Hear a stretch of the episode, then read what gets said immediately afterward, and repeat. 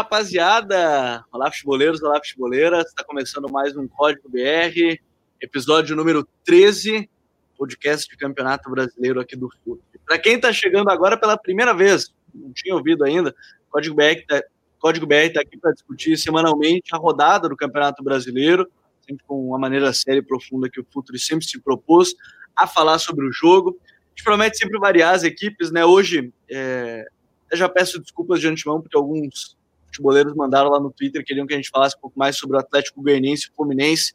É, algumas pautas acabaram tomando frente né, durante a rodada, e como o jogo foi na quarta-feira, é, já tem jogo ainda na próxima semana, a gente acabou adiando um pouco, mas sim, a gente vai falar do Atlético Goianiense. Peço desculpa já mais uma vez. O episódio chega com a força da Coach ID e você pode receber conteúdo exclusivo assinando a plataforma do Futuri Club, lá no apoia.se barra Futuri. Em breve, muitas novidades para quem é assinante Gold, para quem é assinante Silver, apenas 12 reais mensais. E Futuri Pro, o departamento de análise de mercado do Futuri, Scouting, Performance e Inteligência aplicada ao jogo. Tem jogador aí que está decidindo na Série A, que os guri indicaram, é. que vieram dentro da análise de mercado. Vai tá hein? É, o Myron tá on. Myron tá on hoje, inclusive. Myron, eu te dou 30 Milagre. para se defender de todas as acusações que tu recebeu nos últimos episódios. Fala, Mairão. E aí, cara, todo mundo que me ataca é um pouco vagabundo. Eu vou citar nomes: Caio Alves, Rodrigo Coutinho e Renato Rodrigues, né? Domingo, fim de ano, deram um migué, falaram não, preciso fazer outras coisas de trabalho, tudo bem, eu finjo que é verdade, tá? Estão fazendo arroz com passa, Myron. É, não, eu vou, eu vou, vou fingir que é verdade. Hoje eu tô, tô, tô tranquilo. Tá leve. É, tô leve, o tô tá leve. leve hoje. O Myron tá leve hoje. Jonathan Cavalcante aí, John, tudo certo? Clássico hoje, né? A gente teve já no Nordeste, que a gente vai falar, mas enfim, como é que tá, John? Fala, Gabi, fala, Myron. Prazer imenso estar aqui mais uma vez a internet ajudou, né? a internet voltando a ajudar. Vamos aí falar sobre esse clássico e também sobre alguns, alguns acontecimentos recentes aí no Bahia, nesse jogo contra o Flamengo, e aí a gente vai colocar a nossa opinião também é, sobre esses episódios recentes. Bom, nosso quase contratado, está quase chamando, ele está na fase final já de, de teste de trabalho, já está chegando mais vezes. Calvin Corrêa, como é que tá, meu mano? Tudo bem? Tudo certo? Fala Gabriel, Myron, John. Prazer mais uma vez estar com vocês aí no Código BR para falar de mais essa rodada do Campeonato Brasileiro.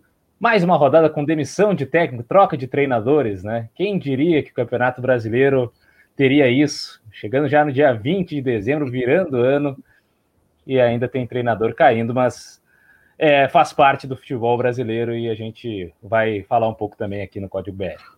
Ô, Gabriel, a, a, quem vai ser a banca, né, para analisar a monografia do Calvin aí, hein? É, quem vai não tá. O Myron? É, o Myron eu não sei se eu vou deixar ele analisar. O Myron tá muito. Ele tá querendo muitos. Ele é muito detalhista nos últimos meses, tá muito exigente. A gente vai descobrir isso aí, a gente faz em breve. Mas sabe, pessoal e, e todos que estão nos ouvindo, é, justamente por isso que eu falo que eu, eu, peço desculpa que a gente acabou não falando sobre Atlético Goianiense comprometido, porque as pautas elas acabaram se sobrepondo é, é uma pena a gente ter que começar o episódio assim, vocês vão entender por que, que eu tô falando isso.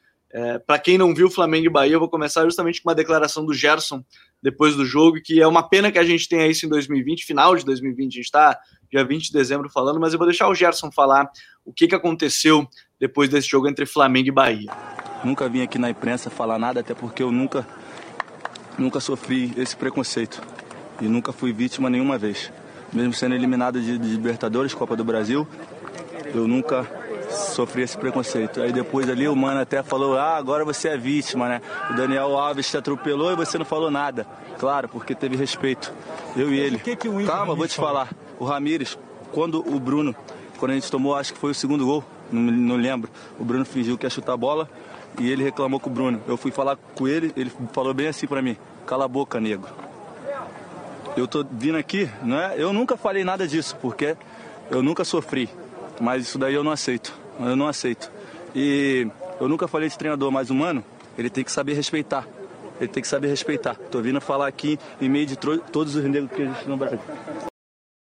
É o, a frase do, do Gerson, o Coringa do Flamengo. É, é uma pena, e como ele falou, ele nunca tinha sofrido. Essa foi a primeira vez. E, bom, por fins também de ele ter citado o Mano Menezes, que postou uma nota, depois sua assessoria, né? Não foi o Mano Menezes. É, sobre o jogo de hoje, abrindo aspas, Mano condena qualquer ato racismo, racista e reitera que a violência contra quem comete não é caminho para solucionar a questão e apoia qualquer avaliação e julgamento justo para que o futebol seja sempre referência positiva na sociedade. Crescemos juntos, essa foi a palavra da assessoria de imprensa do Mano Menezes, não do Mano, eu repito, né, porque está escrito justamente ali, é, que é da Ascom, né, da assessoria de comunicação, e é uma pena, né, Myron, que a gente tem que ver em pleno 2020 algo assim com o Gerson, algo assim com qualquer pessoa preta que a gente vê, é, e ele falou, né, que foi a primeira vez, ele nunca tinha sofrido. Uma pena aí o, o, o Ramires, né, do Bahia, que Bahia até postou uma nota também dizendo que está indo atrás mais do caso. Não sei se o Ramires vai permanecer no Bahia, ao que parece, dependendo se confirmar tudo, não. Mas é uma pena porque o jogo ele acaba ficando em segundo plano, né, Mairão? Cara, sim. Uh, eu tô bem cansado de falar de racismo o tempo todo, porque foi um puta jogo foi um baita jogo, principalmente no segundo tempo, foi uma doideira, um jogo do caralho. Acho que o Felipe Luiz fez uma das melhores atuações dele no campeonato, Vitinho jogou muito, Pedro mostrou que é melhor que o Lewandowski, e teve esse pro... e teve não, não é nenhum problema. Acho que a gente a gente adjetiva errado o que aconteceu no, no Maracanã. A gente fala de problema, a gente fala de incidente, a gente fala de ato infeliz, mas foi um crime. Ponto. Aconteceu um crime. O Gerson foi vítima de um crime. Aí, se a gente for pegar o vídeo, quando o Gerson vai reclamar da comissão técnica do Bahia, que não é o Bahia, eu gosto muito do Bahia. Isso. São as pessoas que trabalham para o Bahia. O Bahia fica, essas pessoas saem, e graças a Deus que saíram. Uh, rolou um ah, uh, Mano Menezes chamando ele de malandro. O uh, que mais? Uh, teve o... do jogo que ele foi vítima. É, falando, chamando de vítima, falando. Aí teve um, um, uma, uma voz lá atrás, ah, por isso que não vai para a seleção, etc, etc. Uh, tentaram já descredibilizar o que o Gerson sentiu na mesma hora. Isso é o que sempre acontece. Sempre vem, não, mas tem que ver o outro lado. Cara, em racismo não tem que ver o outro lado, não tem que ver o que motivou o crime, não tem que ver. A gente não pode culpar a vítima, a gente não pode culpar o Gerson disso. Uh, a gente fica falando que uh, não tem no campo vale tudo e cara, não vale. O Gerson teve um autocontrole foda para se prostar em cima em cima da em cima da reação. Comandou o jogo depois disso, jogou demais e e, e, e, é muito complicado a gente ficar falando que não tem espaço para isso no esporte. A gente sabe que tem espaço para isso no esporte. Tem espaço porque a CBF não vai punir o Ramires. A CBF não vai atrás do Ramires daqui a uma ou duas semanas vão esquecer do caso, daqui em 72 horas vão ouvir muito mais o Mano Menezes do que o, do que o Gerson. E é isso que me incomoda, sabe? É muito complicado, é muito complicado. A gente sabe que o Bahia é uma, é, tem muitas causas sociais, é uma instituição imensa, é um clube que eu tenho maior carinho, maior respeito, maior admiração. e agora que ele tem que agir, na verdade, né, Myron? Agora que tem que agir, sempre com muita calma, precisa de fato também procurar o que foi, e se, e se for o caso de demitir o Ramires, vá lá e demita. Não interessa, pague quanto for pagar, porque o Bahia é muito maior que isso, a nossa sociedade é muito maior que isso. A gente, eu fico cansado de ter que toda semana ter que falar sobre casos de racismo no esporte. Se a gente for seguir falando de casos de racismo no esporte, teve um caso de uma criança, uma criança, estava lá se divertindo, brincando, teve um ato de racismo muito vil e pesado com uma criança. O Brasil é a maior população negra fora da África e as crianças desse país, as crianças pretas desse país, são o futuro do país. E elas já são violentadas desde muito cedo. A gente precisa cuidar da sociedade preta do Brasil, porque o tudo nesse país é preto. Teatros municipais, a música, tudo aqui é preto. Então a gente precisa cuidar das crianças pretas do Brasil, porque o futuro do Brasil depende delas. Não depende do filho do mais rico, porque o filho do mais rico vai estudar, vai embora, vai dar, vai dar todo o seu, todo o seu estudo e todo o seu aprendizado para outro país. A criança preta vai ficar aqui, talvez ela não viva, ela não passe os 18 anos, porque a gente sabe muito bem como funciona. Então a sociedade tem que ouvir muito mais o Gerson do que o Mano Menezes ou qualquer outra pessoa nesse caso qualquer coisa que sair disso já é muito danoso. Eu não vou me alongar, porque senão eu vou, ficar, eu vou tomar o podcast para mim, porque eu fico muito, muito irritado com esse tipo de coisa. E, e enfim, eu acho que dentro desse ponto, só para a gente, pelo menos neste momento, colocar um, um ponto e, e, depois falar mais sobre, lembra muito, e lembra, por ser de fato o mesmo caso de racismo, um, um caso de racismo, que é o, o, caso que aconteceu há pouco com o PSG e o Istambul Basaksehir, né, com onde o quarto árbitro romeno e tudo mais falou aquele cara negro, como é a mesma coisa o cala-boca negro que o Gerson acabou ouvindo do Ramires. Mas se de uma certa forma a gente acabou de falar sobre ações que os clubes devem tomar, eu não sei se o Bahia tomou a decisão final também por esse caso, né, Jonathan? Mas é, é bem verdade que, além disso tudo, o Mano não vinha fazendo um bom trabalho no Bahia. O Bahia, ele vivia talvez daquela possibilidade de chegar numa decisão de Copa Sul-Americana, porque o trabalho em si do Mano, muito abaixo da média, né? Muito abaixo da média, né? O Mano Menezes chegou com a pompa de dizer que é, na sua coletiva de, de apresentação, o Bahia, se estava procurando alguém que montava defesas boas, chegou o cara certo. E o que a gente viu, pelo menos no Campeonato Brasileiro, em 12 jogos o time sofreu 32 gols, né? Muito acima da média. Uh, o Myron foi muito bem falando, expressando essa questão sobre o, o, o racismo, o crime cometido com o Gerson. Uh, falar sobre o Bahia, o Bahia, como o Myron disse, o Bahia é uma coisa, as pessoas que estão no Bahia são outra. Mas o Bahia hoje está num patamar tão grande de, de representação, de engajamento social, que o Bahia tem que tomar cuidado na forma da seleção dos seus profissionais. O Bahia cometeu o maior erro, na, na ao meu ver, o Belintani, o maior, erro da era Belintani é demitir o Roger Machado por questões técnicas, questões táticas, trouxe o Mano Menezes, mas o Mano Menezes demonstrou durante toda a sua carreira e demonstrou mais uma vez no Bahia um total desalinhamento com as ideias, as representações e a cultura do Bahia.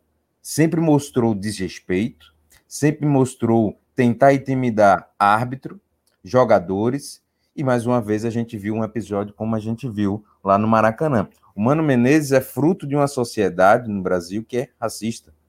O Mano Menezes precisa é, é, rever os seus conceitos. Não dá para debochar de um crime, cara.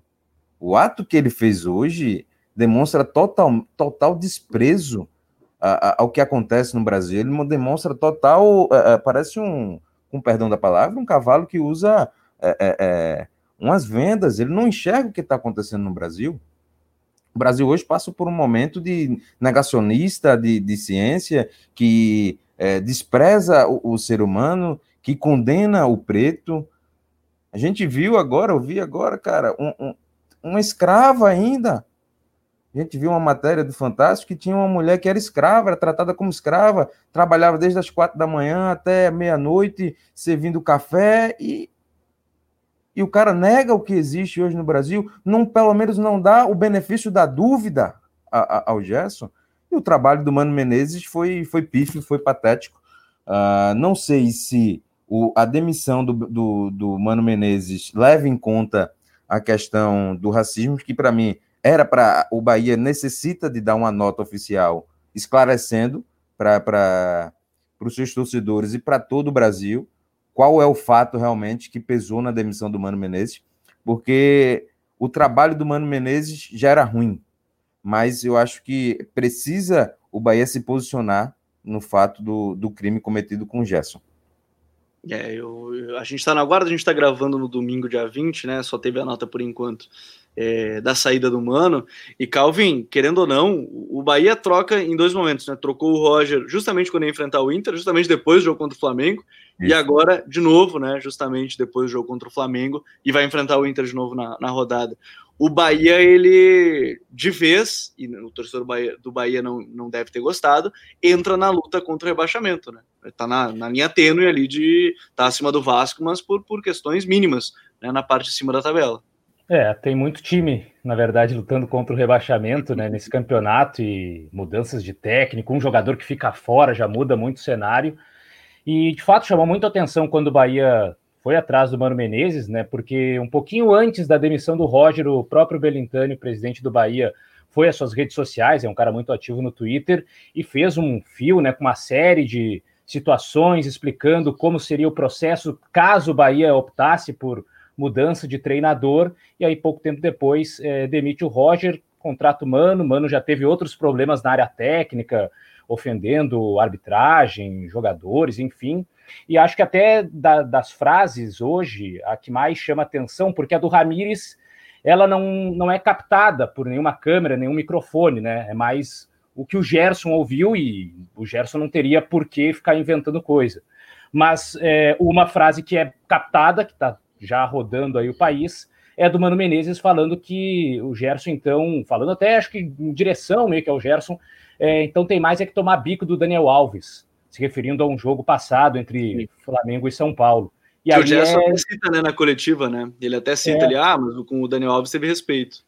É, e aí tem o áudio, né, do Mano falando exatamente isso. Tem mais é que tomar bico do Daniel, ou seja, incentivando a violência, o que é também algo assim que é lamentável. Então, de fato, a postura do Mano Menezes não era boa e os resultados também ruins, o time tomando gol é, praticamente todo jogo e goleadas, né? Tomou três do Palmeiras, tomou quatro do, do Flamengo e o Flamengo com a menos, né?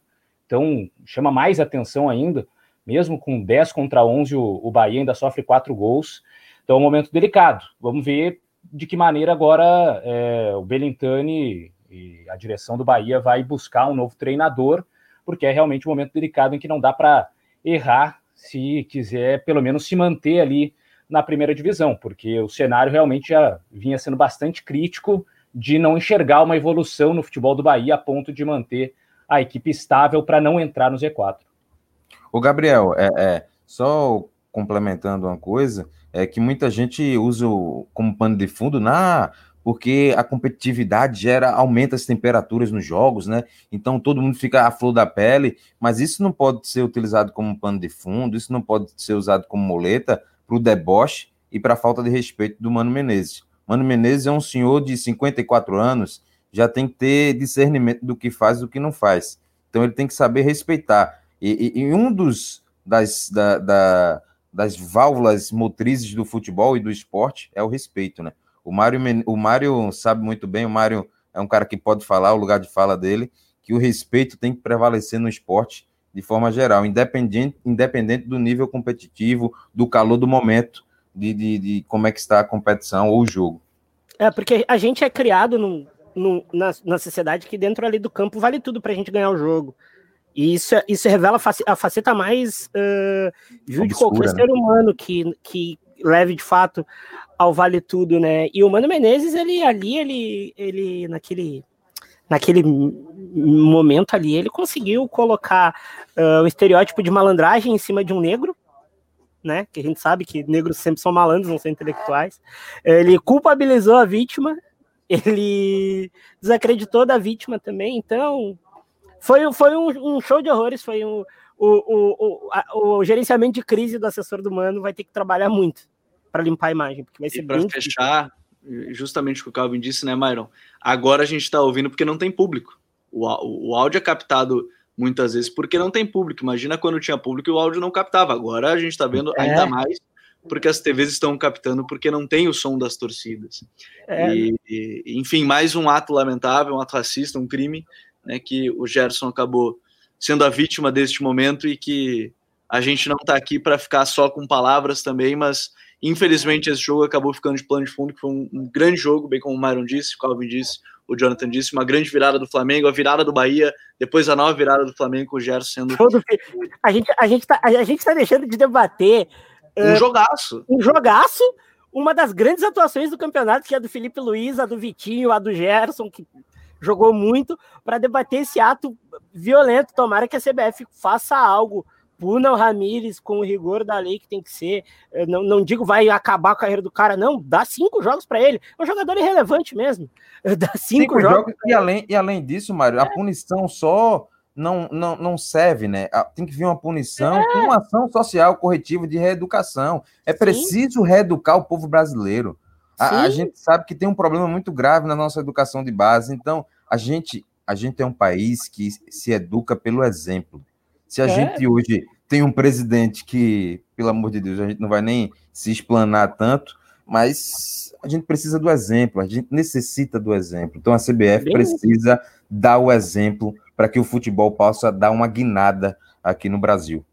Bem Tomara isso. que a gente tenha. Imagina até que seja imagino até que seja algo cômodo para o Bahia dispensar o Ramires, porque é um jogador que está emprestado, né? Ele veio do Nacional de Medellín, está emprestado até o final do ano que vem, fez dois jogos só nesse Campeonato Brasileiro, até fez o gol contra o Flamengo, mas como não pertence ao Bahia, então talvez até seja uma medida cômoda para o Bahia só liberar do, do empréstimo e devolver é, para o Nacional. Provavelmente vai, vai fazer isso. Mas, senhores, sigamos sem nos calar e sem deixar esta pauta morrer, porque a gente vai falar é, sempre que acontecer, a gente vai falar. Tomara que cada vez menos a gente tenha que falar, mas infelizmente a gente tem que falar porque tem acontecido de maneira regular no futebol brasileiro, no futebol mundial. Mas, meu querido Jonathan, aí do Nordeste, meu pai do céu, além da demissão do, do, do Mano Menezes, o mais importante foi a movimentação no clássico, né? Ceará é. e Fortaleza vitória do Vozão, que venceu os dois jogos né, no Campeonato Brasileiro, até nas redes sociais postou já, né? O professor Guto Ferreira, 3 mais 3 igual a 6, já fez a, a, a corneta sadia. É, o Ceará tem se consolidado nessa temporada, eu acho, como uma das principais, se não a principal força do Nordeste na temporada 2020, né? É, né? O Guto Ferreira costumeiramente faz trabalhos muito sólidos, né?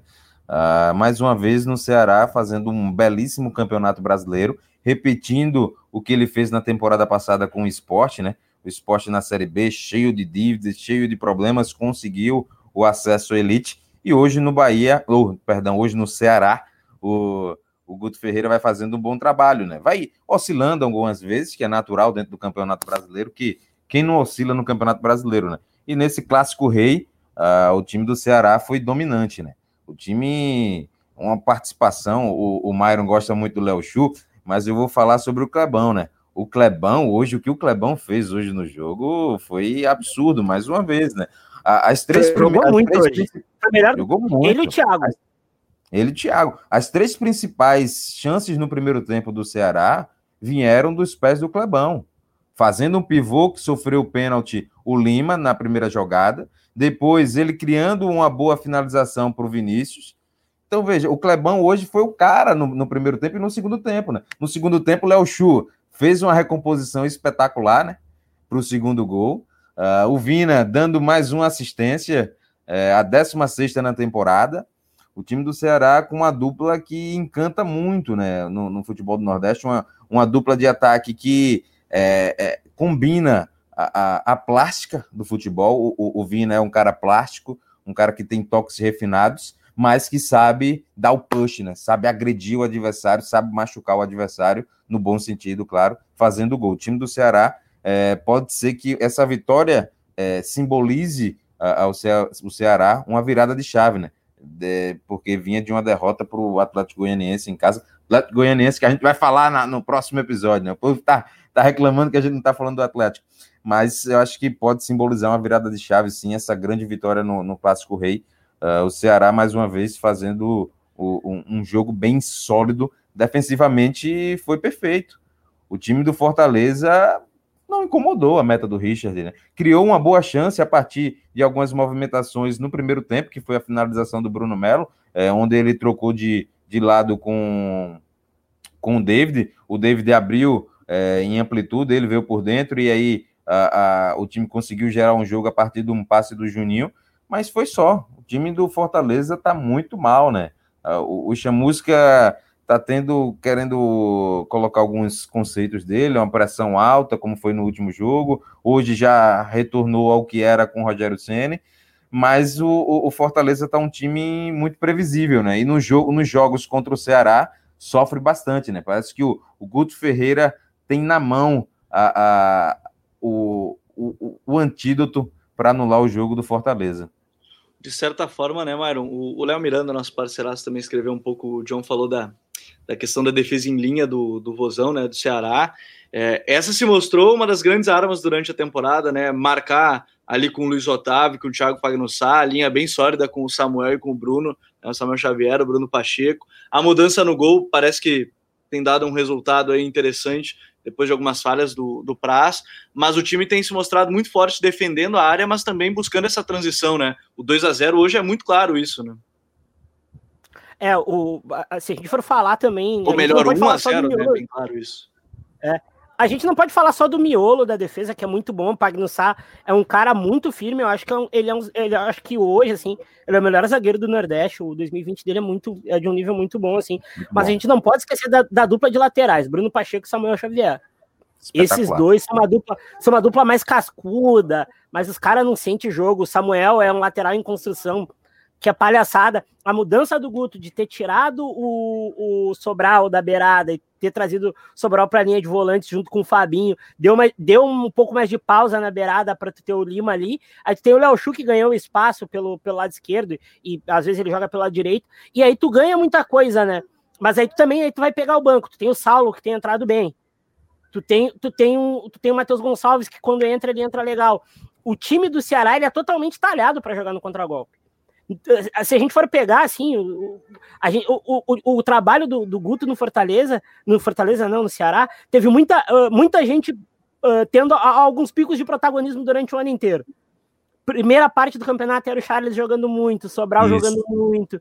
Agora, na segunda parte, tem o Vina decisivo, tem o Clebão voltando a fazer as atuações que ele fazia antes da, antes da parada da pandemia. Se tem o Vina sendo um, um dos caras mais determinantes, tem a entrada do Richard que dá uma segurança na defesa. O Ceará não tem o melhor elenco, o melhor elenco do Brasil. Talvez não seja um elenco top 10 hoje. Na próxima janela, tomara que seja. Mas o, o Ceará tem um elenco muito trabalhador, tem um núcleo muito duro ali de 16, 17 jogadores que tu pode contar, cara. E a campanha já é melhor que a campanha da temporada passada.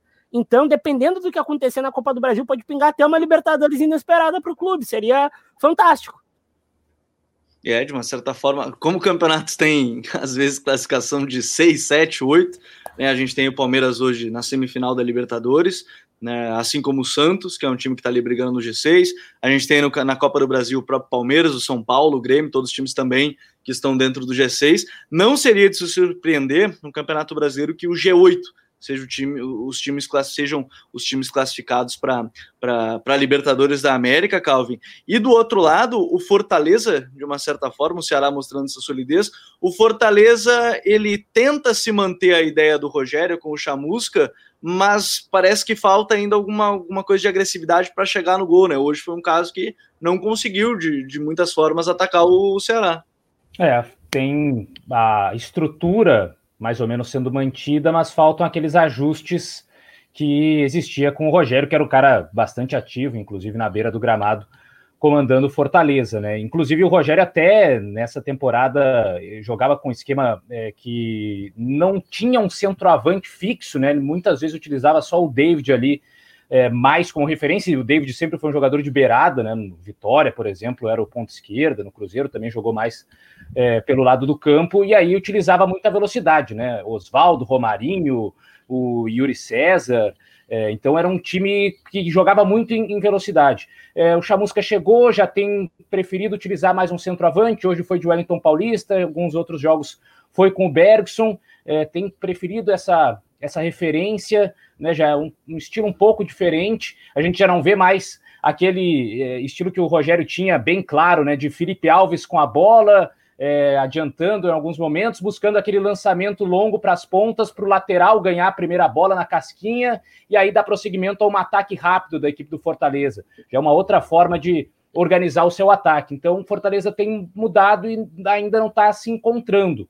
Né? É, claro que o, o Chamusca, por exemplo, ainda consegue fazer um trabalho pouco mais conservador do que foi a troca do Fortaleza na temporada passada, quando também o Rogério Ceni saiu para ir para o Cruzeiro, e aí o Zé Ricardo pegou o time. Aí desandou de vez. Não é o caso agora. O Fortaleza está oscilando. Mas, de fato, a saída do Rogério Ceni atrapalha, né? Porque era o cara que conhecia muito o grupo, a maneira de jogar, e o Chamusca está ainda tentando entender de que forma ele pode colocar a sua ideia sem fazer com que o time perca tanto da competitividade aquele dilema, né?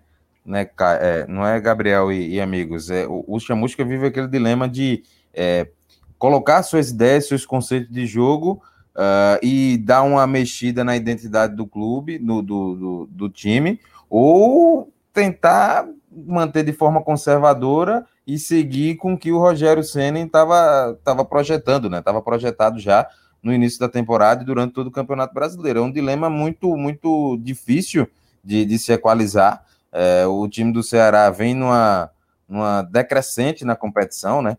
desde a da 17 rodada é, até agora, a 25 é, só venceu uma vez, que venceu a equipe do Botafogo. É, de lá para cá foram dois, quatro, cinco derrotas e três empates. Então vem num, num, numa fase um pouco negativa que eu acho que vai ser preciso o, o, o Chamusca tentar encontrar um meio termo, né? Ou até mesmo abdicar das suas ideias de jogar com centroavante, uh, porque não tem dado muito certo, né? O Wellington Paulista é um cara de 38 anos, é muito esforçado, é uma das grandes referências no elenco e também no vestiário, mas não vai conseguir jogar todo o jogo, né? Então tem que encontrar alguns mecanismos o, o Chamusca para tentar surpreender o adversário, porque o time pouco hoje chegou no texto final, né? Hum, para não, não dizer. Teve uma finalização no alvo, acho. Não teve, não teve. Acho que não teve. Não teve, cara. 90 minutos sem, sem incomodar o goleiro Richard é preocupante, né? Muito preocupante. Para um time que tem Romarinho, Yuri César, Oswaldo, uh, o David, são jogadores que têm muita velocidade tem, e que gostam até mesmo de finalizar, eu acho que tem que encontrar alguma solução e, e música. E também trabalho defensivo das dobras, o, das dobras na beirada do Ceará foi, foi muito bom, né? Muito o, o, cara, o Kleber fez três desarmes centroavante, o Kleber fez, fez 3 0 Mas eu acho que o Chamusca sofre de uma. Sofre de uma coisa que eu. Sofre de alguma coisa que eu não sei se todos vocês vão concordar. Ele pega um trabalho muito acima da média. Ô, pai! Ele pega um trabalho muito acima da média. Ah, minha sobrinha tá correndo pela casa. Não precisa cortar, não, isso é carismático. É cari... o, o código BR é podcast mais carisma ultimamente, então tá liberado, mas. Sim, tá tranquilo. O, o, o, o, o, o Chamusca pega um trabalho muito acima da média do Rogério, né? O, o, o, o Fortaleza era, além de jogar bem, era muito corajoso. Aí tu, tu perde aquele cara que te transmite as ideias, e para tu chegar, tu pode ser o melhor treinador possível, porque pô, o trabalho do Chamusca na B com o Cuiabá era muito bom. Muito bom. Aí tu vai fazer a, a, a portabilidade, tu vai pegar um cara que tá muito bem num contexto lá ajustado, Aí tu vai botar outro cara num contexto que estava muito ajustado, com os jogadores confiando naquela ideia. Aí tem, aí tem aquele dilema do treinador novo. Eu sigo com as ideias do treinador passado, eu coloco as minhas.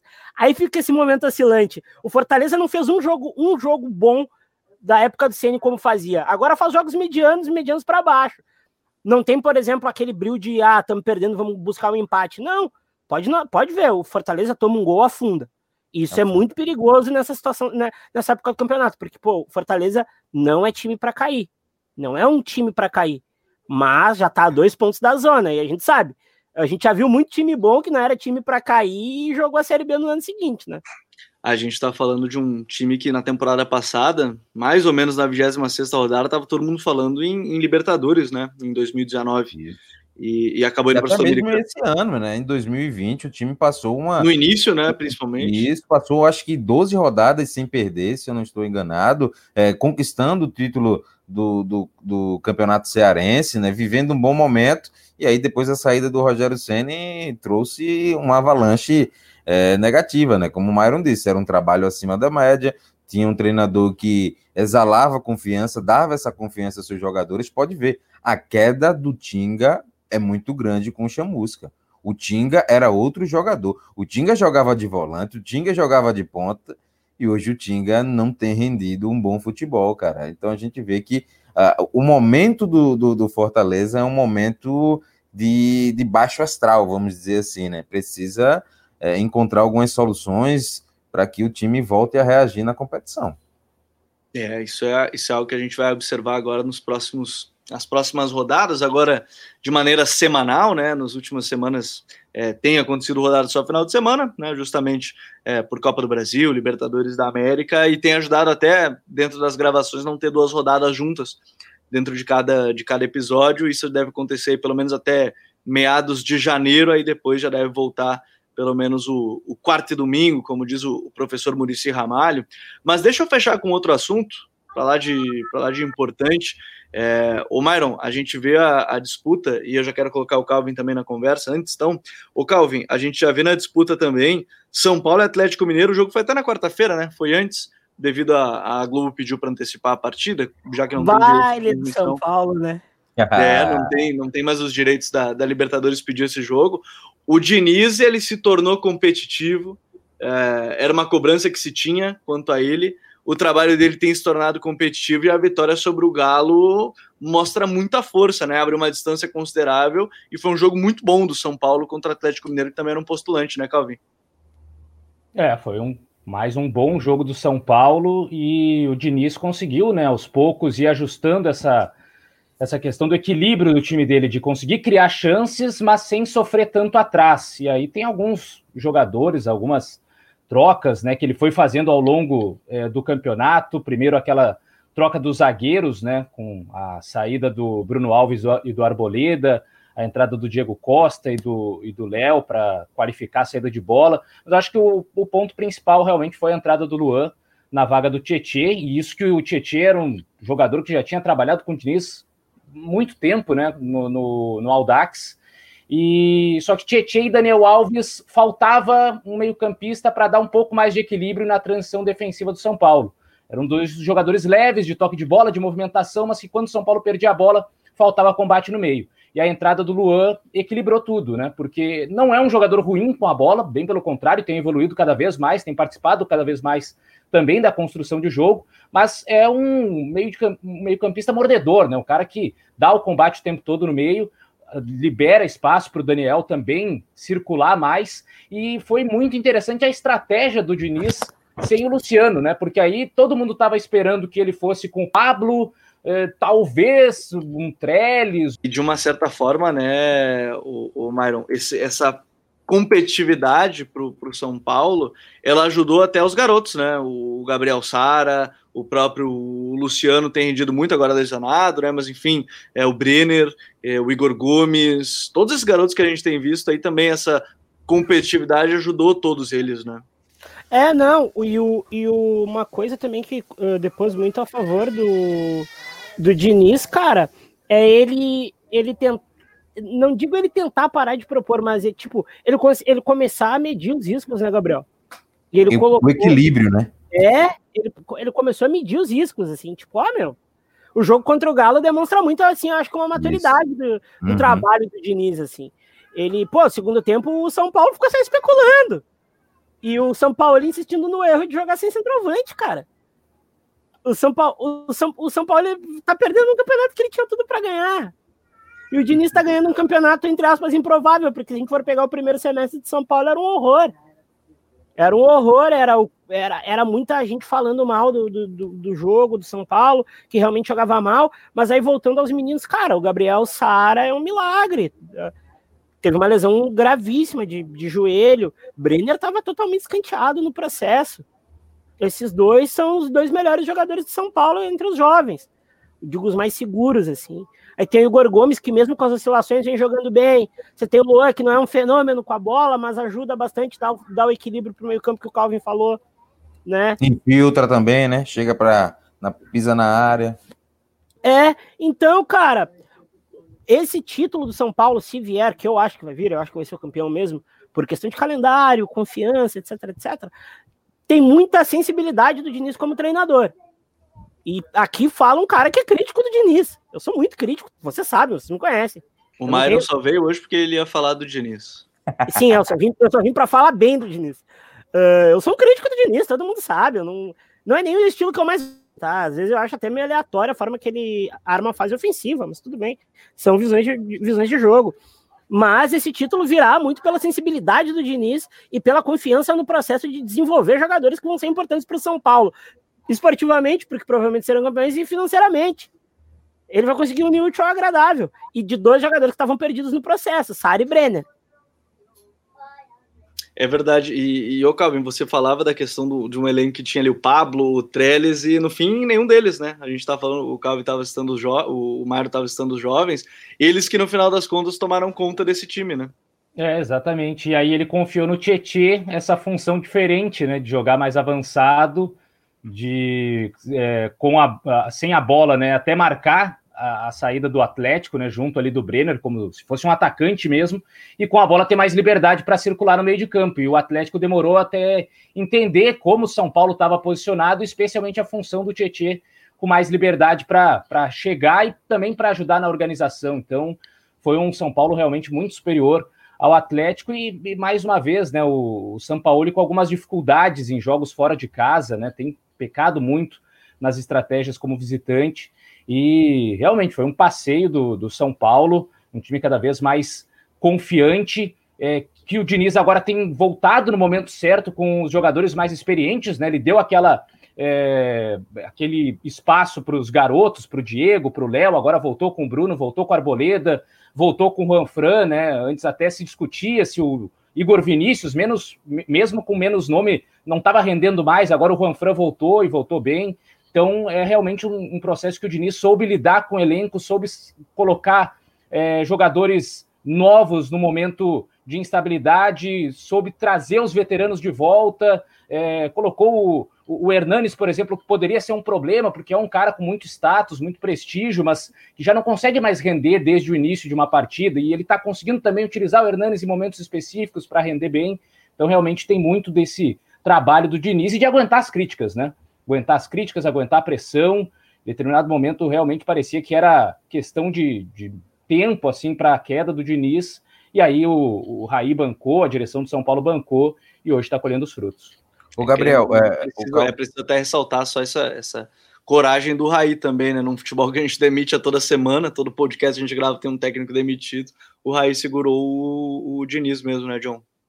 É, né? Segurou o Diniz, né? E hoje desfruta do que o Pepe Guardiola falava, né? No seu primeiro livro, uh, o momentum, né? Que é em latim, eu não sou o melhor cara para falar em latim, mas é aquele momento, né? O momento que tudo dá certo, que uh, tudo conspira Uh, a gente fala sobre tempo, né? O tempo é quanto o tempo que é, é necessário para que uma equipe entre em coesão, que a gente comece a, a, ver o processo andar. A gente não sabe qual é o melhor tempo. Pode ser um mês, dois, três, como foi com o Jorge Jesus lá no Flamengo, e pode ser agora como é com o Fernando Diniz um ano, uh, desde sua, o seu início lá na temporada passada, né? O time vai conquistando aquele clima, aquele ambiente, jogadores vão criando confiança, laços, e aí fica muito difícil de se bater uma equipe como essa, que é o time do São Paulo, né? Uh, o Calvin falou sobre o Tietchan, né? Nessa nova função que ele, que ele fez nesse jogo com o Galo, chamou muito a atenção a agressividade, né? O time do São Paulo chegou até a espelhar muitas vezes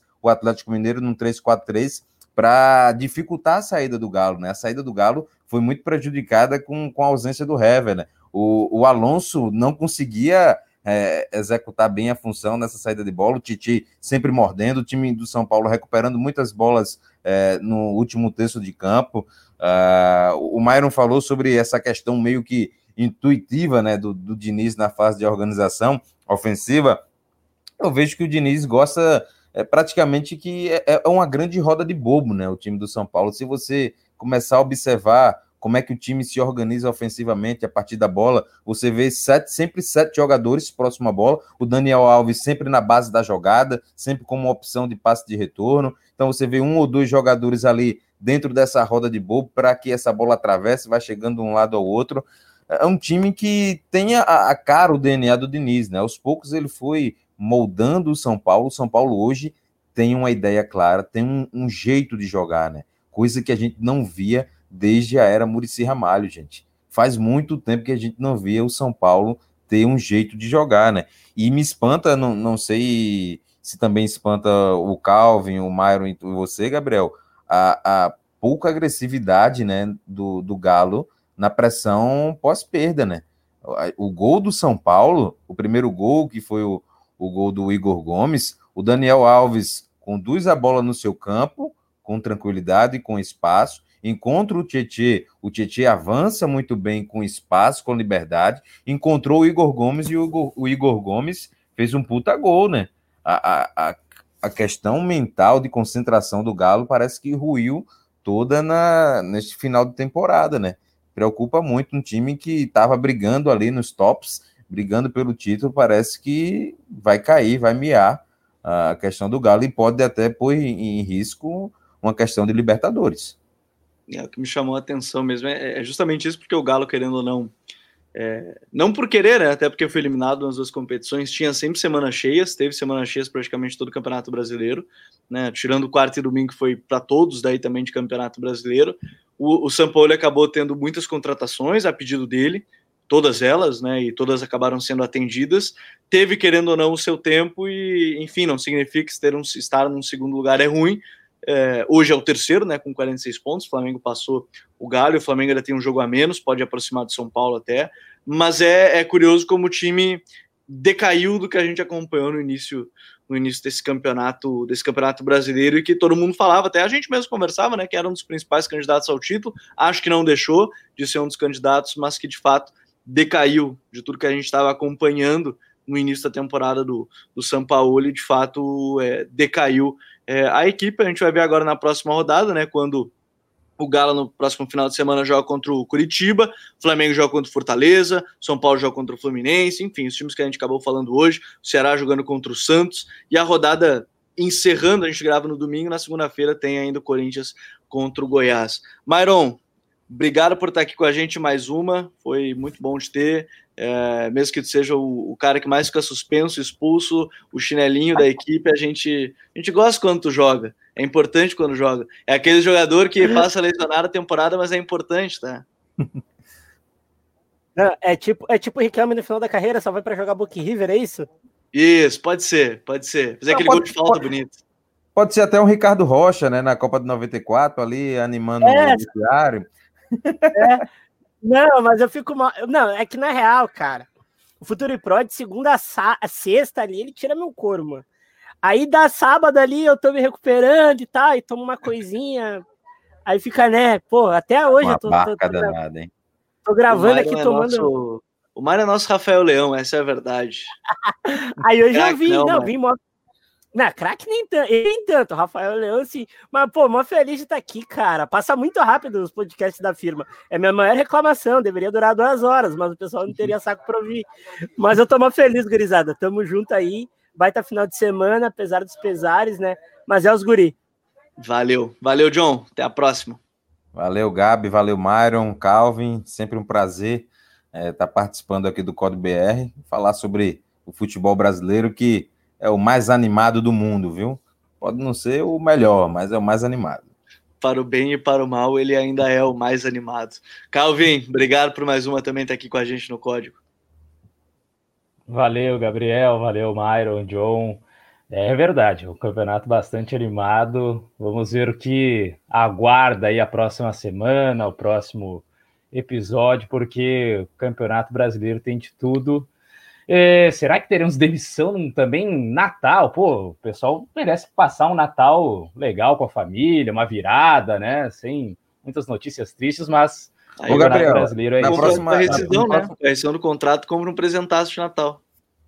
O Gabriel, vai ter panetone na, na próxima edição do Código BR, né? Natal, vai ter que né? ser, né? Vai é. ter que ser. Todo de mundo peru, de Papai Noel. Pintar a barba de branco, fazer coisas nesse sentido. Muito obrigado a todos que nos acompanharam em mais um Código BR. Não esqueça de fazer parte do Futuri Club para receber conteúdo exclusivo e também até dar mais sugestões de pauta, porque a gente está gravando hoje aqui no Código BR. Um grande abraço a todos, muito obrigado e até a próxima. Tchau.